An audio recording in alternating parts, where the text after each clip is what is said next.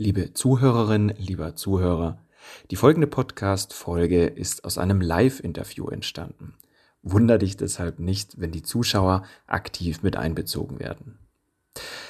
Den Ton mit Bild findest du in YouTube unter dem Kanal der bewegten Rhetorik. Und jetzt viel Spaß beim Anhören dieser Folge.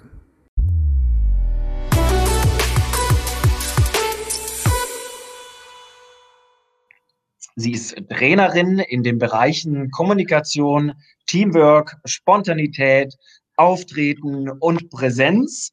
Improvisationstheater oder Improtheater, kurz, ist ihre große Leidenschaft. 2011 hat sie ihre eigene Impro-Gruppe, die Impro-Banden in Berlin, gegründet und heute, da wird sie uns über die Mittel und Techniken aus dem Impro-Theater erzählen, wie wir sie verwenden können auf der Bühne. Und ich freue mich jetzt schon darauf. Herzlich willkommen, Claudia.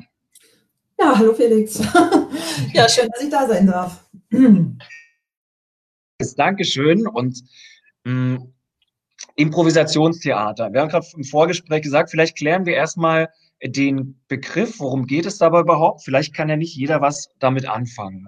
Mhm, genau. Also ja, Improvisationstheater ist, äh, wie der Name schon sagt, eine Form des Theaters, wo es allerdings kein Skript und keine Texte gibt, sondern ähm, alles vom Text über die Rollen bis zur Story improvisiert werden.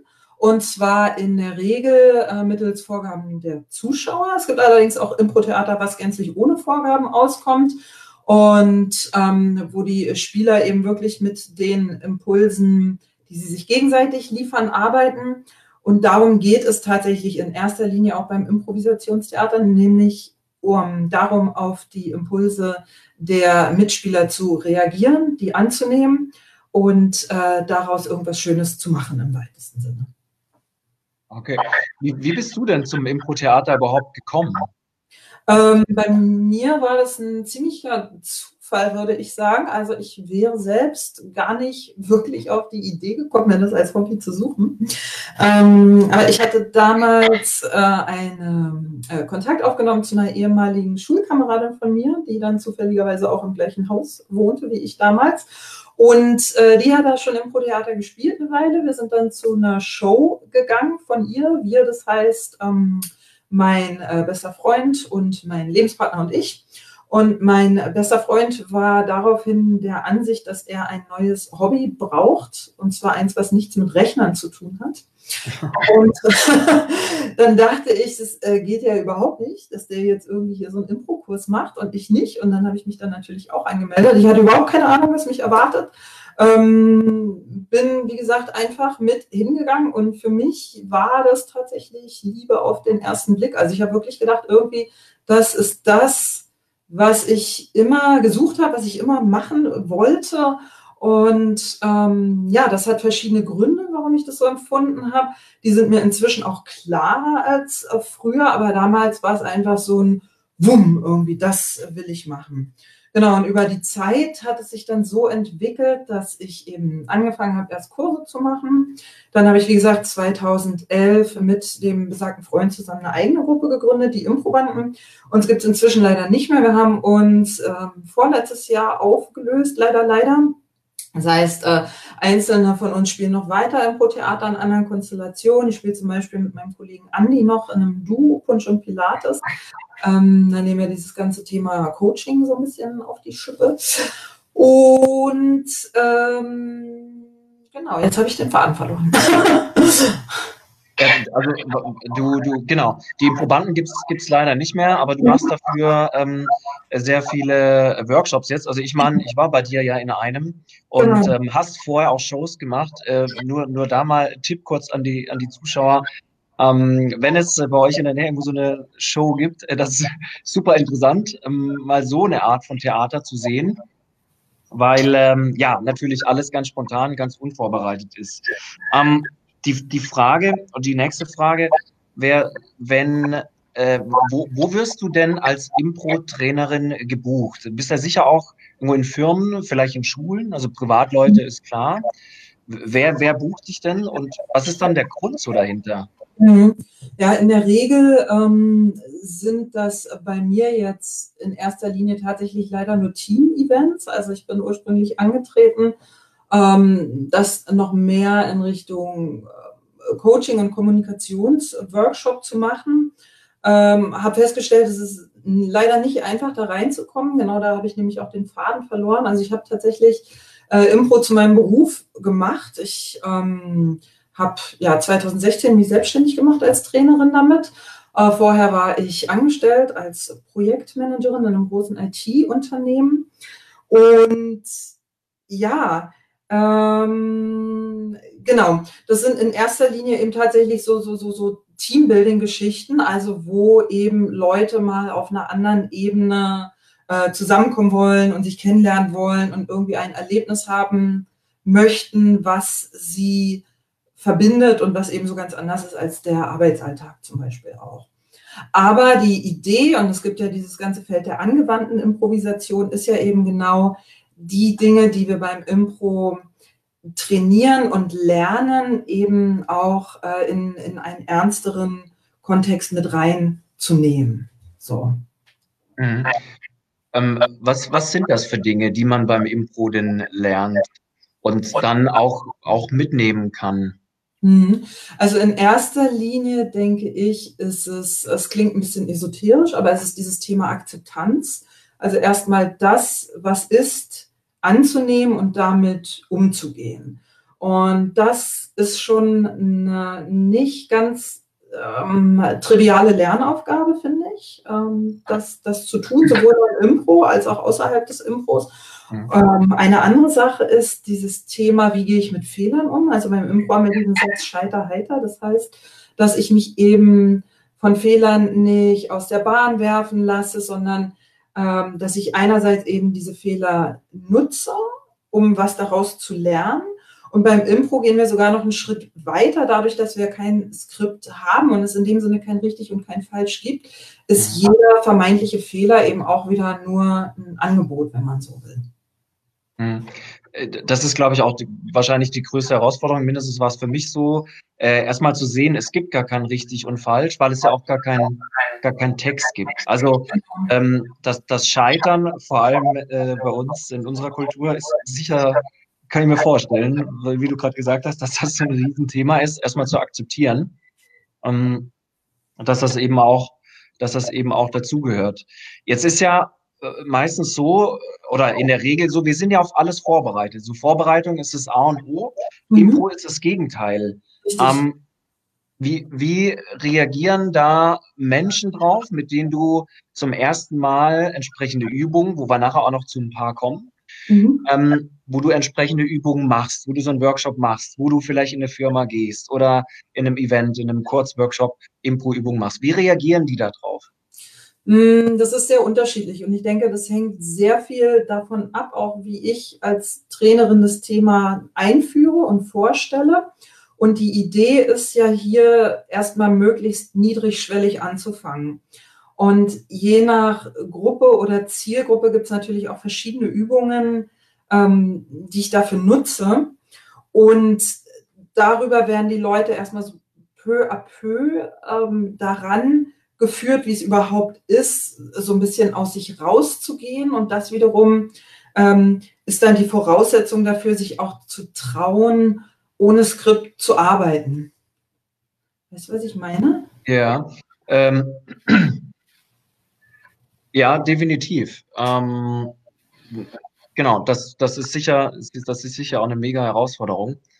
Ähm, Hast du auch schon, hast du schon Leute gehabt, die, die, die sagen, nee, das mache ich nicht mit, weil, also es sind ja viele Dinge schon am Anfang, wenn man das noch nie gemacht hat, etwas gewöhnungsbedürftig. ähm, wie, wie gehst du mit Leuten um, die da, wo du weißt, die benötigen, die brauchen das eigentlich genau, aber die sagen, nee, sowas, sowas mache ich nicht mit. Kriegst du die dann trotzdem dazu? Sagen wir mal so, ich hatte bisher Glück. Ähm, also da kommen natürlich verschiedene Sachen zum Tragen. Einerseits hatte ich das Glück, dass die meisten Workshops, die ich gegeben habe, ähm, auf Freiwilligkeit beruhen. Das heißt, ich habe relativ selten Teilnehmer, die geschickt werden. Ähm, das heißt, die so gar keinen Bock haben, das zu machen. Ähm, dadurch kann man natürlich schon die Leute, die so ganz grob im Widerstand wären, ich sag mal so ein bisschen vornherein rausfiltern. Und das nächste Ding ist tatsächlich, dass auch die Gruppe viel machen kann. Also manchmal sind Leute dabei, die keine Lust haben, bestimmte Dinge zu tun. Ähm, das finde ich auch in Ordnung. Und dann sage ich, okay, dann ne, hältst du dich halt raus. Und dann passiert es mitunter, dass die Gruppe sagt, ach komm, und du machst schon mit und und sowas.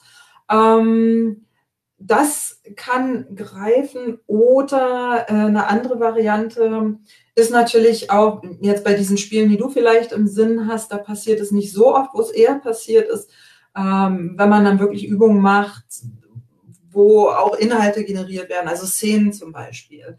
Ähm, und es da um Themen geht, die für Leute irgendwie unangenehm sind oder peinlich berührend. Also ich habe letztens diesen schönen Begriff gelesen, heilige Kühe. Ähm, mhm. also wo so die heiligen Kühe der Leute irgendwie, ich will nicht sagen angetriggert werden, aber ähm, sowas. Und da finde ich es okay zu sagen, okay, das musst du nicht machen, ne? das ist deine Entscheidung, das ist freiwillig. Nur auf der anderen Seite denke ich mir, es geht ja gerade beim Impro, Impro auch darum, ähm, diesen inneren Kritiker, der die ganze Zeit sagt, oh, das darf ich nicht und das kann ich nicht und oh, darf ich das dann wirklich, ähm, den so ein bisschen in die hinteren Ränge des Bewusstseins zu setzen. Und äh, wenn dann jemand eben gerade so viele von diesen, ich sag mal, heiligen Kühen hat, also das heißt, der innere Kritiker so mega aktiv wird und sagt, nein, das darfst du nicht und das kannst du doch nicht, und, ähm, dann ist die Frage, äh, äh, erreiche ich denn wirklich das, was ich mir mit diesem Workshop vorgestellt habe, oder stehe ich mir hier nicht gerade selber ein Bein? So. Mhm. Und ähm, das ist aber, das ist eine Entscheidung, die kann ich keinem Teilnehmer abnehmen, die muss jeder für sich selber treffen. So. Ja. Hast du, hast du so ein praktisches Beispiel? Kannst du uns mal mit, mit reinnehmen in so einen, in so einen Abend oder in so einen Workshop, äh, in so eine Übung, die, die herausfordernd ist, wo der innere Kritiker vielleicht auch oft hochkommt? Und, ähm, ja, es ist eigentlich bei fast allen Übungen schon ein bisschen so. Also eine sehr simple Übung ähm, ist zum Beispiel äh, diese Übung Ich bin ein Baum. Die funktioniert so, da, ähm, die Teilnehmer stehen alle im Kreis, eine Person geht in die Mitte und startet klassischerweise mit diesem Satz Ich bin ein Baum und macht irgendwie so eine kleine Geste dazu, die einen Baum darstellen soll. Dann kommt jemand zweites aus dem Kreis dazu und jemand drittes und sobald drei Leute in der Mitte sind, ist das Bild komplett. Also sagen wir mal, jemand fängt an, sagt, ich bin ein Baum, dann äh, kommt jemand zweites dazu und sagt, ich bin ein Apfel und jemand drittes sagt, äh, ich bin ein Wurm. Dann entscheidet der, der zuerst drin war, wen er drin ist. Sagen wir mal, er lässt den Wurm drin, dann starten wir das nächste Bild mit, ich bin ein Wurm. Ähm, und da, also selbst bei so einfachen Sachen gibt es schon Dinge, jemand hat zum Beispiel den Impuls, ah, ich könnte ja als Vogel reingehen und äh, den, den Wurm aus der Erde picken. Und selbst da mhm. wird mitunter schon dieser innere Kritiker aktiv, der sagt, nee, das kannst du doch nicht machen, du kannst doch den, den, den Wurm jetzt nicht aus der Erde picken oder sowas. Mhm. Ähm, noch extremer wird es, wenn es eben äh, zum Beispiel in diesen ganzen Bereich Sexualität geht, wo es obszön wird. Da haben viele Leute Restriktionen von wegen, oh, das kann ich doch jetzt nicht machen. Ähm, aber auch viele andere Dinge, die so, ich sag mal, moralisch pietätsvoll sind oder auch so krasse, hm, ich will jetzt nicht sagen Dogmen, aber so bestimmte Schulen, also zum Beispiel Veganismus oder ähm, Sexismus, all diese Dinge, das sind ja tatsächlich wichtige Anliegen, nur glaube ich, ja, dass die uns auch sehr einschränken können. Und ich finde Impro deshalb so toll, weil es unheimlich befreiend ist und weil wir da gerade versuchen, nicht so viele von diesen heiligen Kühen zu haben, so mhm. berechtigt die als politisches Anliegen sicherlich sein mögen. Mhm. Verstehst du, was ich ja. meine? Also ich ja. glaube, jedes, ähm, und da wird es auch wird's gleich politisch, ich glaube, jedes politische Anliegen, jede Denkschule muss auch aushalten können, dass man sich über sie lustig macht ähm, und, und dem standhalten, weil sonst wird es eine Gedankendiktatur und das halte ich für nicht, nicht sinnvoll, nicht zielführend. Ja, so. ja, ja, absolut. Äh, was zulassen und vor allem, und da komme ich wieder so ein bisschen in den, in den Kontext ähm, der Ja, der Redner, auch bei uns im Club beispielsweise, da gibt es einen Teil des Abends, der heißt Stegreifreden, spontan mhm. reden. Und mhm. das ist tatsächlich so, dass es sehr spontan ist. Man bekommt einen Begriff und muss in dem Moment eigentlich schon was erzählen. Diese Spontanität, die ist ja auch im Impro-Theater extrem gefordert. Absolut, ja. wird extrem trainiert. Mhm. Aber mh, hm, wie, wie wird man denn spontan? Wie, wie ist die Reise dorthin zur, zur Spontanität? In jeder Situation natürlich. Ich gucke mal auf meinen kleinen Spickzettel, dass ich nichts Wichtiges vergesse. Ich habe natürlich erahnt, dass diese Frage kommt und ja. spontan von meinem Spickzettel. Ähm, genau, also eine Sache, die ich glaube, wie man spontan wird, ist eben diese Akzeptanz. Ne, also zu akzeptieren, äh, das ist jetzt die Situation und ich kann nicht alles kontrollieren und nicht alles steuern und ich lasse mich darauf ein. Und ein Kollege von mir hat mal dieses schöne Wort ähm, Surrender dafür benutzt. Das finde ich sehr treffend. Also sich dem Moment hingeben, ohne zu versuchen, es zu kontrollieren. Eine andere Sache, die der Spontanität ist, unglaublich hilft, ist eben diese besagte Fehlertoleranz. Also ähm, einzukalkulieren, in Kauf zu nehmen und zu akzeptieren, dass Fehler passieren können. Und eine dritte Sache, die ich sehr wichtig finde und die ich auch immer merke, die ähm, die Teilnehmer sehr, ich sag mal, berührt, ist dieses Thema, welches, welche Einstellung habe ich denn zu meinen Zuhörern, zu meinem Publikum? Und da ist ja die Idee beim Impro so ein bisschen, dass wir den Mitspieler zum Komplizen machen. Also so dieses, was man im Englischen sagt, we're in this together. Und bei einer Stehgreifrede gibt es zwar keinen Mitspieler, aber du kannst zumindest in deinem Kopf versuchen, ähm, das Publikum als dein Komplize zu betrachten und nicht als jemand, der dich kritisch bewertet. Und wenn dir das gelingt, dann kann es schon sehr hilfreich sein, um diese Spontanität, ich sag mal, fließen zu lassen. Weil was hält uns normalerweise von Spontanität ab? Normalerweise ähm, hält uns von Spontanität ab, dass wir Angst haben. Und ähm, das ist eine Angst, die sehr tief in uns verankert ist, eine soziale Angst vor Ablehnung, nicht mehr zur Gruppe dazu zu gehören. Ähm, das sind einerseits natürlich Dinge, die aus unserer menschlichen Konstitution herrühren. Also wir werden ja sehr unfertig geboren ähm, im Vergleich zu anderen Säugetieren. Das heißt, wir sind auf die Hilfe, Zuneigung und Akzeptanz unserer Mitmenschen erstmal angewiesen und auf das soziale Miteinander. Und ähm, das ist in uns programmiert. Und eine andere Sache ist natürlich dieses, ähm, wir sind alle mal Höhlenmenschen gewesen und dieses zur Gruppe gehören ist unglaublich mhm. wichtig, auch dafür fürs Überleben. Und diese Angst, wie auch Lampenfieber ja, ist ja äh, diese Urangst von der Gruppe abgelehnt zu werden. So, was passiert, wenn ich Angst habe? Ähm, die Amygdala, der berühmte Mandelkern, wird aktiv und äh, erlaubt mir als Reaktion Kampf, Flucht oder eben Todstellen. Und all dies drei sind Dinge, ähm, die auf der Bühne nicht besonders hilfreich sind, sage ich mal so. ähm, und um eben da nicht reinzuverfallen, ist diese Idee eben zum Beispiel das Publikum als Komplizen zu betrachten, ähm, anstatt als Angreifer, was ja so eine Kampfreaktion oder Fluchtreaktion auslösen würde. Und wenn es mir gelingt, das da halbwegs ein bisschen reinzukommen in diesen, ich sag mal, State of Mind, ähm, äh, äh, dann ist die Angst auch nicht mehr so groß und dann fällt es auch leichter, spontan und aus dem Stehgreif zu reden. Mhm. Also es ist erstmal eine Einstellungssache, oder? Hauptsächlich Absolut. auch. Du stehst ja. da vorne, du, du bist unter Druck, du bekommst einen Begriff, du kannst nichts mit anfangen.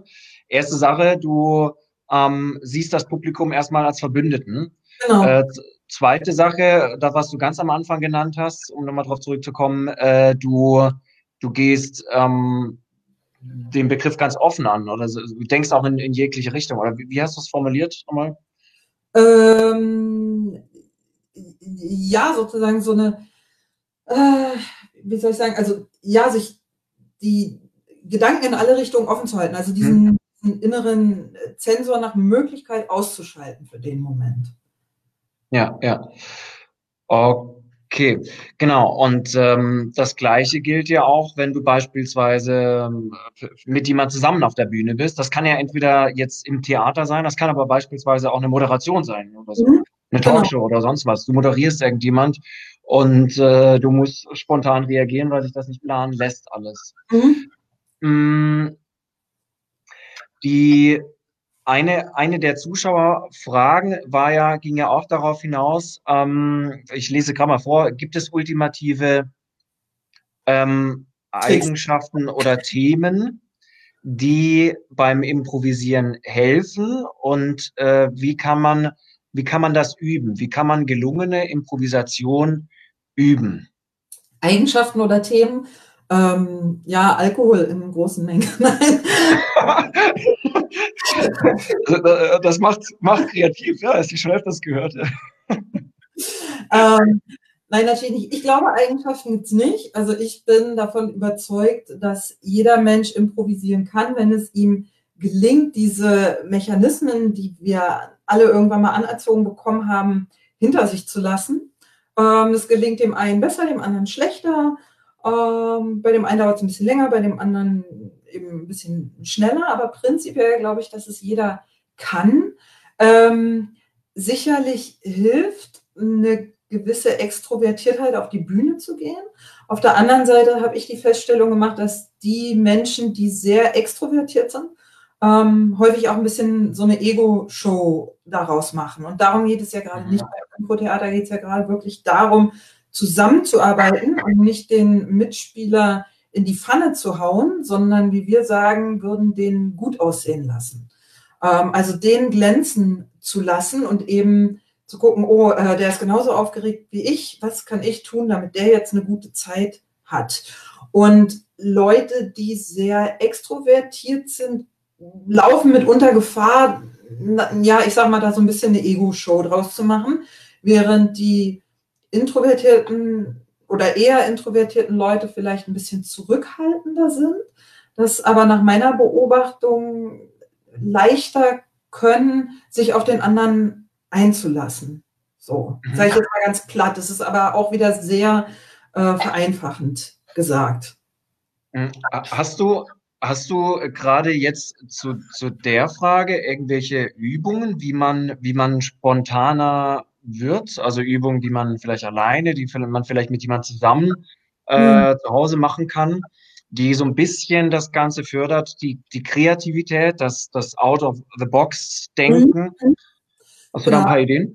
Mir fallen mehrere Sachen ein. Also eine ganz einfache Übung, die man alleine machen kann, aber zu zweit ist sie natürlich ein bisschen schöner ähm, ist erstmal das Assoziieren. Also einfach Worte zu assoziieren. Ich weiß nicht, wir können das ja ähm, ganz kurz machen. Du startest mit irgendeinem Wort, Felix, und ich sage meine Assoziation, dann sagst du wieder deine dazu, ich sage meine und so machen wir das mal kurz. Genau. Äh, sag mal irgendein Wort.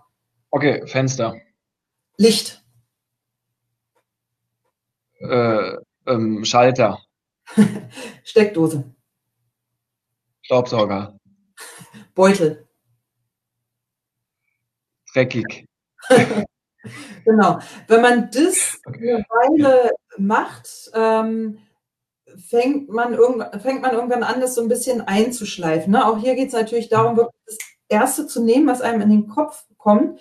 Deswegen ist es gar nicht verkehrt, das möglicherweise erstmal alleine zu machen, mit sich selbst im eigenen Kopf, aber eben auch zu zweit, wie wir das jetzt gerade gemacht haben. Ähm, eine andere Übung, die mir einfällt, die schon. Ja, warte mal, Claudia, wie kann man das, wie kann man das alleine machen? Ähm, indem du dir selber Wörter ausdenkst oder irgendwo abliest oder?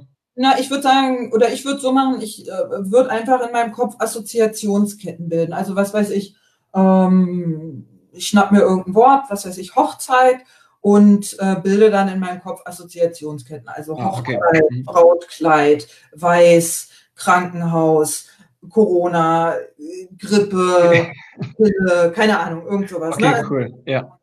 Äh, kommen. Und das kann ich ja in meinem Kopf erstmal selber machen, eigentlich zu jeder Zeit vorm Schlafen gehen oder im Bus oder wann auch immer.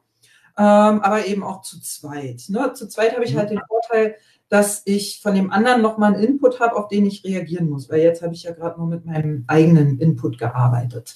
Ähm, eine andere Übung, die ich sehr liebe, äh, die man auch schön zu zweit machen kann, ist die Einwortgeschichte. Kann man ewig auf Autofahrten machen. Ähm, man erzählt zu zweit oder mit wie vielen Leuten auch immer eine Geschichte, in der jede Person nur ein Wort sagt. Und ähm, ähnlich wie beim Assoziieren ist die Idee, wirklich das zu nehmen, was einem spontan in den Sinn kommt. Natürlich sollte man sich im Idealfall an die ähm, Grammatik der deutschen Sprache halten, so. aber das ist auch im Prinzip die einzige Regel, die es gibt. Es gibt ein paar Sachen, die sind hilfreich für dieses Format. Ähm, aber quasi das Korsett, was wir haben, ist die Grammatik der deutschen Sprache und in diesem Korsett ist aber dann im Prinzip alles möglich. Okay, also zweite, zweite Methode zur Kreativitätsförderung, Einwortgeschichte. Äh, kannst du, mhm. kannst du ein Beispiel draus machen äh, oder nennen? Ähm, wir können zusammen, wenn du willst, äh, einen kurzen Satz bilden oder auch eine Geschichte erzählen, Wort für Wort. Ähm, mhm. Ich starte mal. Neulich kam ich aus dem Supermarkt. Ich ging zum Auto und öffnete die Tür. Genau, ne? also nach dem Prinzip. Okay. Ähm, ja. So kann man das natürlich entsprechend weiterführen. Ähm, und eine dritte Übung, die mir einfällt, die ist schon, ich würde sagen, ein bisschen anspruchsvoller fast, ähm, ist diese Übung, die hat auch einen Namen, aber ich komme jetzt gar nicht, ich glaube Spitfire heißt die. Ähm, kennt ihr vielleicht auch als, als äh, Rhetorik-Menschen? Da geht es darum, eben tatsächlich eine Stegreifrede zu halten oder eine Geschichte zu erzählen. Und jemand anders, das kann ein Mitspieler sein, das kann aber auch das Publikum sein, wirft in regelmäßigen Abständen, ich finde ein guter Abstand ist so alle 20 bis 30 Sekunden, irgendein Wort rein. Und dieses Wort muss dann ad hoc in die Geschichte beziehungsweise in die Rede integriert werden. Und zwar natürlich in einer sinnvollen Weise. Das heißt, ähm, dieses Format, ähnlich wie auch die Einwortgeschichte, schult wunderbar eine Tugend des Impro-Theaters, nämlich, ähm, dass es keinen Sinn hat, große Pläne zu machen. Es ist nicht verboten, Pläne zu machen, aber worum es geht, ist, diese Fähigkeit zu haben, mich von meinen geliebten Plänen trennen zu können wenn die Situation es erfordert. Wie zum Beispiel jetzt in dieser Corona-Krise, da sehen wir ja tatsächlich genau das, ähm, dass es notwendig ist, von dem, wie wir das schön geplant haben, loszulassen und sich auf das einzulassen, was ist. Und das ist bei dieser Spitfire-Übung ganz krass, weil ich kann eine Idee haben, es kann aber sein, dass durch die Worte, die ich von außen bekomme, ähm, da was ganz anderes draus ja, wird. Ja, Habe ich eigentlich ja. eine richtige Kamera? Ich gucke immer in diese Kamera. Es ist, ist gleich. Ich wechsle auch mal ab. Aber ja, das ist, das ist, ähm, das ist ebenfalls eine sehr, sehr, sehr schöne Methode. Ich kenne sie, diese Einwurfgeschichten. Und bei allen drei, auch als, als ehemaliger Workshop-Teilnehmer bei dir, stelle ich immer wieder fest, so du hast so, so krass deinen eigenen Kopf und bist irgendwie so in etwas drin. Und dadurch, dass jemand anders ja sei, auch seinen eigenen Kopf hat, ähm, musst du natürlich immer wieder neu einsteigen auf andere Ideen und bei diesen, ja, super, also bei diesen Einwortgeschichten, klar. Wenn du das ein paar Mal machst, äh, mhm. dann lernst du Spontanität ganz, ganz, ganz, ganz sicher. Also drei super Übungen. Mhm, was ganz toll ist, finde ich, gerade bei der Einwortgeschichte, wenn das gelingt, das wird vielleicht am Anfang ein bisschen holprig sein und ähm, die Abstände zwischen den Wörtern sind vielleicht ein bisschen lang, aber wenn sich das einschleift und alle, die das machen, wirklich ähm, sagen, okay, mein Fokus ist jetzt erstmal eine Grammatik der deutschen Sprache und dann eben auch eine Geschichte zu erzählen. Ähm, wenn mir das gelingt und ich dieses, oh, das muss jetzt gut werden, das muss jetzt witzig werden, tralala, wenn ich diese Sachen loslasse, ähm, dann komme ich auch in so einen Flow rein, was es ja auch in vielen anderen Bereichen gibt, dieses Flow-Erlebnis bei, ich weiß nicht, Musik oder was auch immer. Mhm. Ähm, und das finde ich ist auch unheimlich befreiend. Es macht den Kopf total frei, wie kaum was anderes, finde ich. Ähm, und es verbindet auch unheimlich, weil im Gegensatz zu Flow-Erlebnissen, die ich vielleicht alleine habe, wenn ich Musik spiele oder irgendwas anderes mache, ist das ja was, was ich mit jemand anders zusammen habe und was mich unglaublich mit dem verbindet und wo eben auch dieses, ähm, dieses Thema, was wir sonst haben, dass so, ah, ne, so diesen latenten Konkurrenzkampf, der häufig zwischen Menschen so ein bisschen hervorbricht, ähm, dass der eben da außer Kraft gesetzt ist und wir wirklich zusammenkommen auf einer, äh, auf einer ja, ja. emotionalen und seelischen Ebene, sage ich mal so. Über ja, die Übung, was ganz faszinierend ist. Ja, auf, auf jeden Fall. Und, und bei allem gilt halt äh, zulassen und akzeptieren, was ist äh, dieser, dieser Wille zum Scheitern. Gerade auch bei diesen Einwortgeschichten, wir haben es dann im großen Kreis gemacht.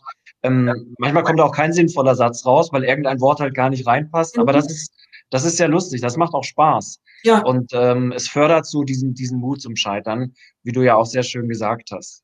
Hm, jetzt habe ich ein paar Eigenschaften oder ähm, äh, ja, I Ideen auch aus, aus dem letzten oder Dinge, die entstanden sind aus dem letzten Workshop, ähm, mir vorher so überlegt. Und äh, das ist so ein bisschen eine Herausforderung, aber vielleicht kannst du, wenn dir, wenn dir jeweils was dazu einfällt, jeweils eine Übung sagen. Die geht natürlich nicht immer alleine, vielleicht auch nicht zu zweit, vielleicht braucht man mehrere Personen.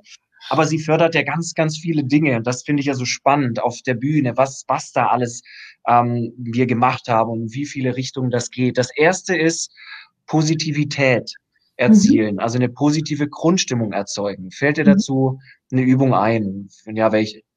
Ähm, also eine Übung, in der man das auf, ich sag mal, sehr übertriebene Weise macht, ist ähm, der berühmte Auja-Raumlauf. Das heißt, mhm. alle, äh, alle Personen gehen durch den Raum und eine Person gibt irgendeine Tätigkeit vor oder eine bestimmte Art zu gehen oder irgendwas, was man eben im Laufen tun kann. Was weiß ich gesagt, ähm, wir fahren alle Schlittschuh. Dann äh, ruft die ganze Gruppe äh, ganz laut, oh ja, oder auch, oh ja, das machen wir. Und ähm, läuft dann eben Schlittschuh, bis jemand anders eine neue äh, Vorgabe reingibt. Ähm, mhm. das fühlt sich für viele Teilnehmer am Anfang ein bisschen seltsam an, aber tatsächlich ist es so, dass es nach einer Weile funktioniert. Also auch da funktioniert es wieder ab dem Moment, wo ich mir erlaube, diesen inneren Sensor, der jetzt sagt, das ist jetzt aber albern, wie kannst du denn, das ist ja blöd. Äh, wenn ich sage, jetzt halt irgendwie die Klappe und das zulasse, dann, ähm, ja, dann macht es auch Spaß. Und dann kann über sowas auch eine, ja, eine sehr positive Stimmung generiert werden. Wobei ich finde, diese mhm. positive Stimmung kann eigentlich durch viele Übungen generiert werden, wo die Idee ist, über Fehler zu lachen. Also zum Beispiel auch bei dem ja. berühmten Whisky-Mixer, also so ein Aufwärmspiel im Kreis. Ähm, da geht es explizit eben darum, äh, äh, Versprecher zu erzeugen, die im Deutschen ausgesprochen lustig sind. Und äh, auch hier geht es wieder darum, das eben zuzulassen, diese latent obszönen Versprecher, sage ich mal so. Und ähm, das kann auch sehr lustig sein und eine sehr positive Wirkung haben. Okay, cool. Hm, das zweite, ähm, Vorurteile abbauen, Selbst- und Fremdwahrnehmung. Genau, also das geht wieder so ein bisschen in die Richtung von heiligen Kühen. Also natürlich haben wir alle, ich auch, ähm, Vorurteile und das ist auch okay. Also ich finde das nicht schlimm, weil die ja auch evolutionsbiologisch irgendwann mal einen Sinn hatten. Aber auch hier ist die Frage, ähnlich wie bei den Plänen, bin ich dann in der Lage, äh, mich von diesen Vorurteilen auch zu trennen und auch noch mehr zu sehen, auch noch das zu sehen, was dahinter liegt oder was neben dem Vorurteil noch da ist bei dieser Person. Und ähm, kann ich mich darauf einlassen. So. Mhm. Mm, dann äh, das äh, dritte, was ich mir aufgeschrieben hatte, ähm, Emotionen annehmen. Mhm. Haben wir da, hast du da auch eine, eine, Übung, die du immer so machst mit den Teilnehmern? Äh, ja, ich habe da tatsächlich viele wahrscheinlich klassische ähm, Raumlauf Übung, äh, wo es eben darum geht, verschiedene Emotionen im Raumlauf umzusetzen. Ich möchte zu den Emotionen gerne noch was sagen, was mir wichtig ist, weil es mhm. gibt äh, ja im Schauspiel verschiedene Arten, Emotionen darzustellen. Nämlich entweder so, dass ich mir das wie so eine Maske aufsetze. Ähm, und, äh, und dann wirkt es auch so, so ein bisschen wie eine Karikatur häufig, oder dass ich wirklich von innen nach außen arbeite. Mhm. Mhm. Und also gucke, wie kann ich diese Emotionen in mir selber erzeugen, um die dann eben von innen nach draußen zu bringen.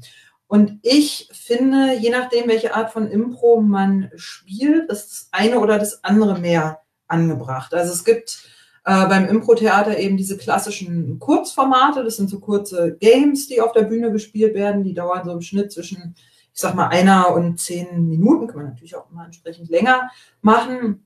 Und in diesen Games, ähm, die verführen so ein bisschen dazu, zum Beispiel Emotionen eher zu karikieren. Also ein so ein Game, so ein Format ist zum Beispiel der Gefühlsstuhl. Das heißt, es gibt einen Stuhl in der Mitte der Bühne und zwei Spieler und äh, eine Person, zum Beispiel den Moderator, der vorher Gefühle einsammelt, die aufschreibt. Und immer wenn ein Spieler in der Szene den Stuhl berührt, muss der Spieler dieses Gefühl annehmen. Und das kann auch relativ schnell hintereinander gehen. Und so ein Format verführt natürlich dazu, diese Emotionen eher so ein bisschen übertrieben darzustellen, ich sag mal auf die Kacke zu hauen oder sowas. Ähm, während wenn man eine längere Geschichte spielt, also eine Geschichte, die über eine Dreiviertelstunde oder sogar einen ganzen Abend geht, dann empfiehlt es sich meines Erachtens eher ähm, wirklich von innen nach außen zu arbeiten und wirklich mit echten Emotionen zu arbeiten. Und dann kommen wir eben auch schnell ins Feld der Schauspielarbeit, wo es dann eben so das klassische Impro auch so ein bisschen verlässt. Das gehört sicherlich dazu, da gibt es viele Überschneidungen, Randbereiche und so weiter. Ähm, aber das ist für mich dann schon eher klassisch, klassisches Schauspieltraining als, ähm, äh, äh, als äh, Impro jetzt. Genau, und ich arbeite eben gerne zum Beispiel mit einem Raumlauf. Das heißt, eben wie beim Auja-Raumlauf gehen die Leute durch den Raum ähm, und ich als äh, Anleitende äh, gebe eben verschiedene Gefühle rein und dann gilt es, dass die Spieler und die Spielerinnen diese Gefühle in die Art, wie sie gehen, wie sie laufen, mit übernehmen. Also komplett auch, ja, vom, vom Gesichtsausdruck bis zum, bis zum genau. Laufen. Ähm, das kann man ja theoretisch auch alleine üben, oder? Das wäre jetzt so was, was, was ginge. Im Prinzip ja, wobei du hast natürlich, wenn du es in einer Gruppe machst, auch so ein bisschen so einen selbstverstärkenden Effekt, was auch nicht ganz ja. ist. Ja, ja, ja, klar, stimmt, ja, ja. Aber, Aber auch etwas. Auch alleine machen spricht jetzt erstmal nichts dagegen.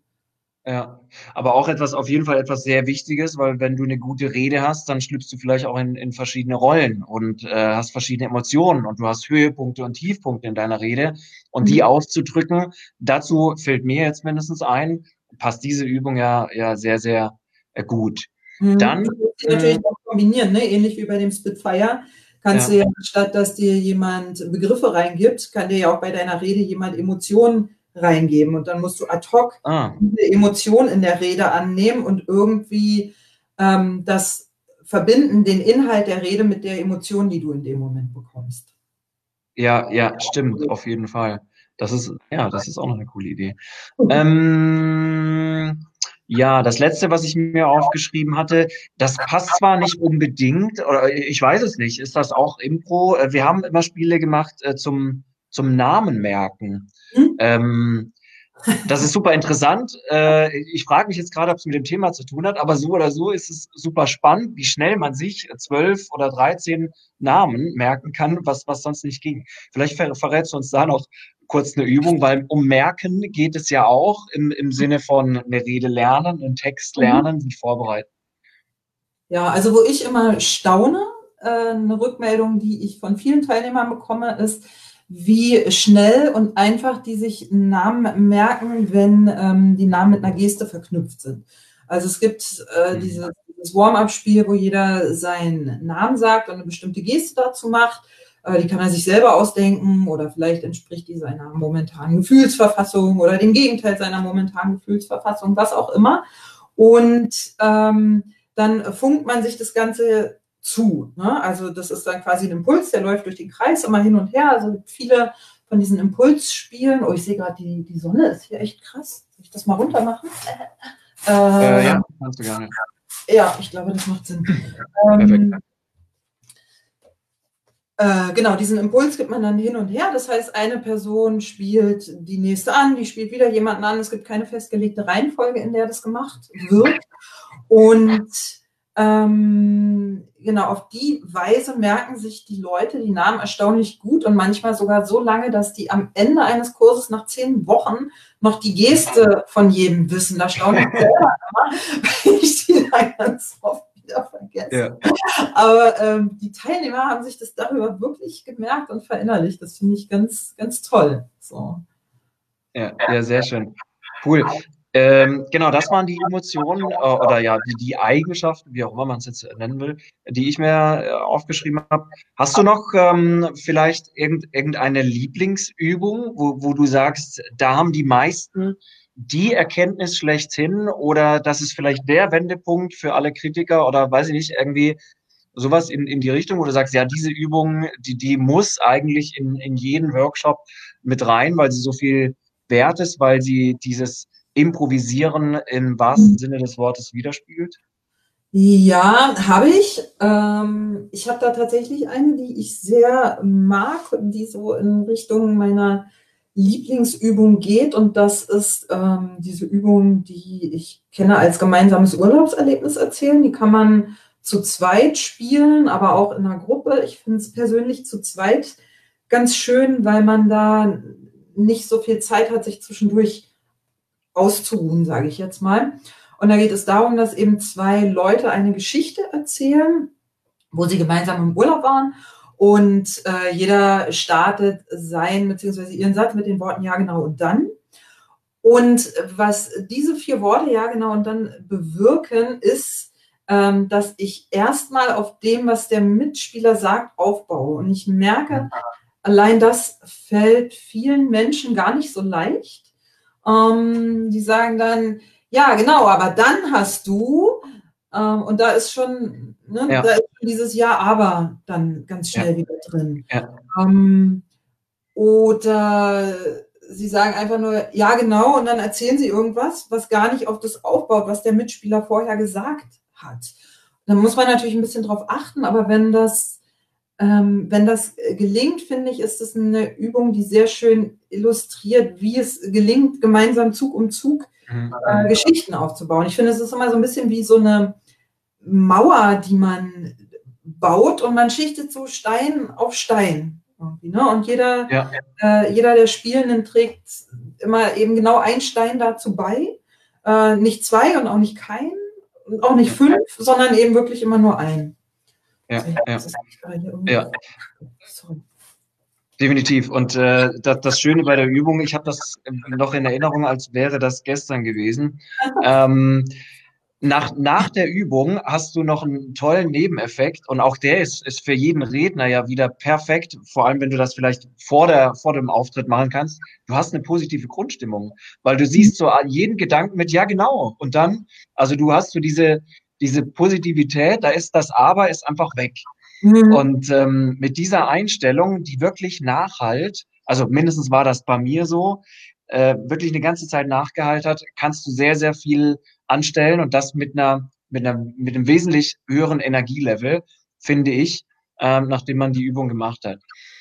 Ich habe mhm. auch manchmal die Rückmeldung von Teilnehmern, ähm, die nehmen das wie so ein Ohrwurm mit dann in die Woche. Genau. Ganz toll. ja, genau. so, so ist mir das auch in Erinnerung.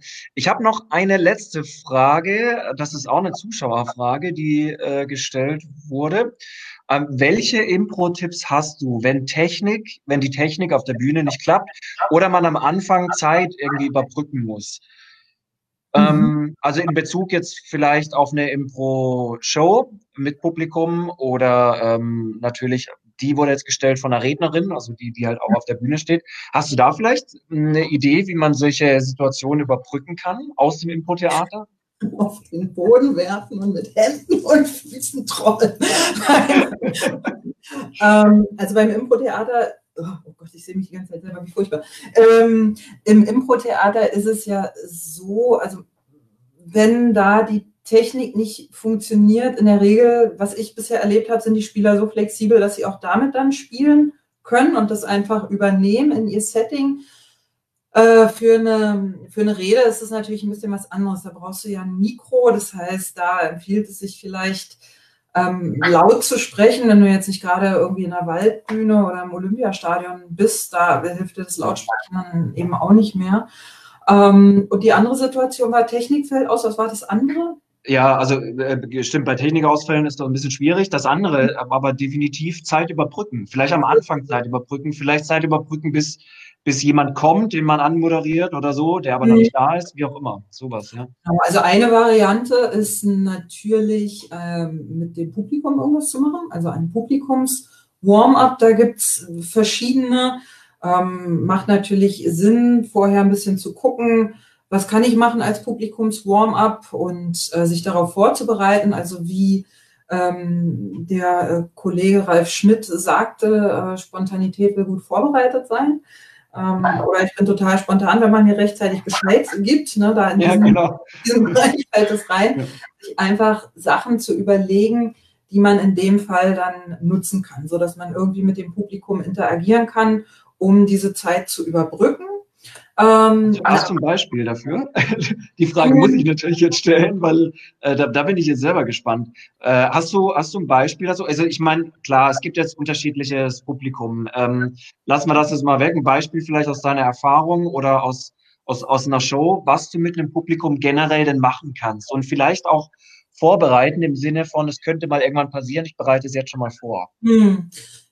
Eine Sache, die ist ein Klassiker, die äh, gibt es in ganz vielen Impro-Shows, vielleicht haben äh, die Zuschauer das auch mal gesehen, ähm, ist diese berühmte 1, 2, 3 Übung. Das heißt, du zählst mit dem Publikum abwechselnd bis drei und dann ersetzt du sukzessive die Zahlen durch bestimmte Sachen, also durch einen Klatscher oder durch einen Hüpfer oder dass die ähm, anstatt der Zahl drei einen berühmten Virologen nennen sollen oder irgend sowas.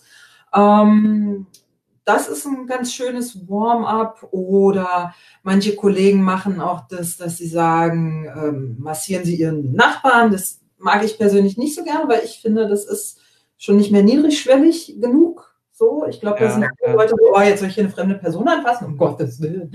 Ähm, Ja, aber da muss ja auch irgendwie, wahrscheinlich irgendwie eine Anmoderation dann dazu, oder? Oder sagst du nur, drehen Sie sich mal um, massieren Sie den Nachbarn? Oder wie, wie, wie fädest du das ein, dass Sie das machen? eine Anmoderation zu. Also viele Leute, die Impro-Shows anmoderieren, haben das dann ja auch schon x-mal gemacht und haben so einen kleinen Fundus von Sachen, die funktionieren, aber auch von Ansprachen ans Publikum, ähm, die besser funktionieren, weniger gut funktionieren.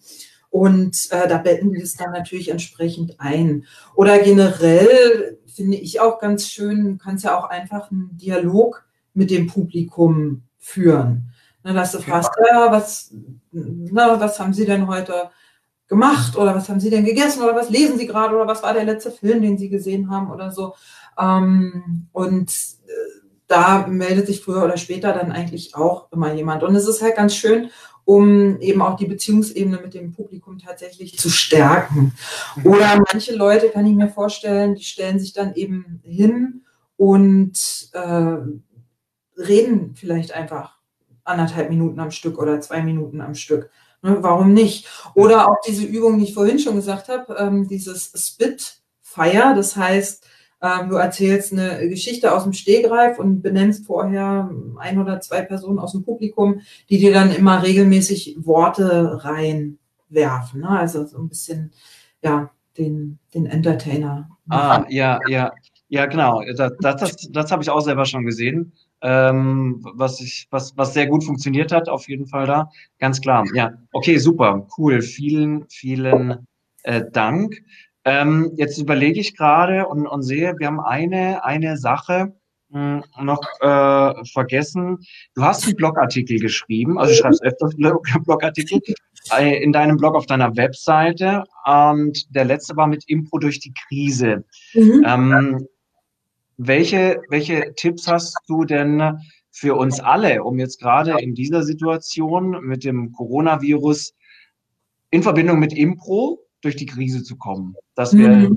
meine letzte Frage an dich. Äh, ja, also dieser Artikel, auf den du dich beziehst, der ist jetzt etwa zwei Wochen alt und ich weiß nicht, wie es dir geht oder anderen Zuhörern, Zuschauern. Ich finde, ähm, die Stimmung hat sich seitdem verändert. Also für mich zumindest war es vor zwei Wochen noch alles sehr, ich sag mal, volatil, weil das so ein schönes Wort ist. Also sehr unstet, sehr ähm, unsicher. Es gab Veränderungen von einem Tag auf den nächsten und zwar teilweise auch richtig krasse. Und ähm, da fiel mir so auf, das ist ja eigentlich genau das, womit wir die ganze Zeit im Impro hantieren. Diese Volatilität, dieses ähm, nicht wissen, was als nächstes kommt, diese mhm. Unsicherheit. Und eben die Skills, die wir auf der Bühne immer üben, können wir jetzt eigentlich im Leben tatsächlich praktizieren. Und das ist eben einerseits das, was ich schon erwähnt habe, dieses äh, Akzeptieren. Also jetzt erstmal akzeptieren, dass die Situation so ist. Also dass wir jetzt zum Beispiel äh, nicht in die Kneipe gehen können, nicht ins Restaurant gehen können, ähm, dass Großveranstaltungen ausgesetzt sind, dass ganz viele von uns nicht arbeiten gehen können. Ähm, also ich ähm, ne, beziehe mich auf Freiberufler. Ähm, dass äh, wir nicht in Gruppen rausgehen können, dass wir überhaupt nur sehr eingeschränkt rausgehen können. Das sind ja massive Einschränkungen. Und ich glaube, man tut sich einen Gefallen, diese Dinge tatsächlich erstmal zu akzeptieren und nicht dagegen anzukämpfen. Ähm, was heißt es dagegen anzukämpfen? Anzukämpfen heißt, ich suche fieberhaft nach Argumenten, warum das jetzt alles nicht stimmt. Ne, also ähm, im krassesten Fall Verschwörungstheorien, aber auch im einfachen Fall, dass ich eben argumentiere und da möglichst oder vielleicht sehr verbissen eben Gegenargumente suche, warum das alles nicht stimmt, wie es jetzt ist oder warum das anders mhm. ist. Und ich glaube, das Erste ist eben die Situation zu akzeptieren, weil erst aus so einer Akzeptanz heraus kann wieder eine Entspannung entstehen und aus der Entspannung wiederum kann äh, was Kreatives, was Produktives entstehen. Ähm, und das andere ist eben, das habe ich auch schon angesprochen, dieses von eigenen Plänen loslassen. Also ähm, sicherlich hat jeder von uns für diese Zeit jetzt bestimmte Pläne gehabt, bestimmte Sachen gehabt, auf die er oder sie sich gefreut hat. Und die können wir jetzt eben nicht, nicht tun in diesem Moment. Und wir können stattdessen andere Dinge tun und da eben zu gucken, was, was kann ich stattdessen machen. Ne? Wie, wie du das jetzt zum Beispiel machst, dass mhm. du sagst, ah, okay, gute Gelegenheit, das nach vorne zu bringen. Oder ähm, ich habe dann zum Beispiel meine Steuererklärung gemacht oder eben diese Blog. ja, tatsächlich. Also ich meine, ähm, oder was weiß ich, ich werde demnächst die Arbeitsplatten in der Küche neu lackieren. Alle diese, diese, diese Dinge, ähm, die man jetzt eben machen kann, was auch eine großartige Gelegenheit ist tatsächlich, weil sonst im Alltag ähm, findet man gar nicht die, die Ruhe, die Muße dazu. Also auch da zu sehen, ähm, das ist kein, kein Fehler, sondern auch hier sind die vermeintlichen Fehler wieder Angebote und vielleicht sogar Geschenke. So. Ja. Und ähm, das, das finde ich, ist sowas, was man sich vom Impro mitnehmen kann für diese Situation. So. Ja, ähm, das hast du schön gesagt. In, in jeder Möglichkeit, was, was kommt, eine Chance und vor allem auch ein Geschenk zu sehen äh, weil du aus jeder Möglichkeit oder aus jeder Situation, sagen wir es mal so, eine Möglichkeit machen kannst, eine Chance nutzen kannst. Definitiv schöne Schlussworte zu unserem Interview. Wir haben fast eine Stunde. Dann bricht äh, auch Instagram ab. Ähm, das schmeißt uns dann raus, wie das bei Facebook ist. Ja, ah, da können wir wahrscheinlich gleich streamen. Aber ich finde, wir haben ganz, ganz viel mitgenommen.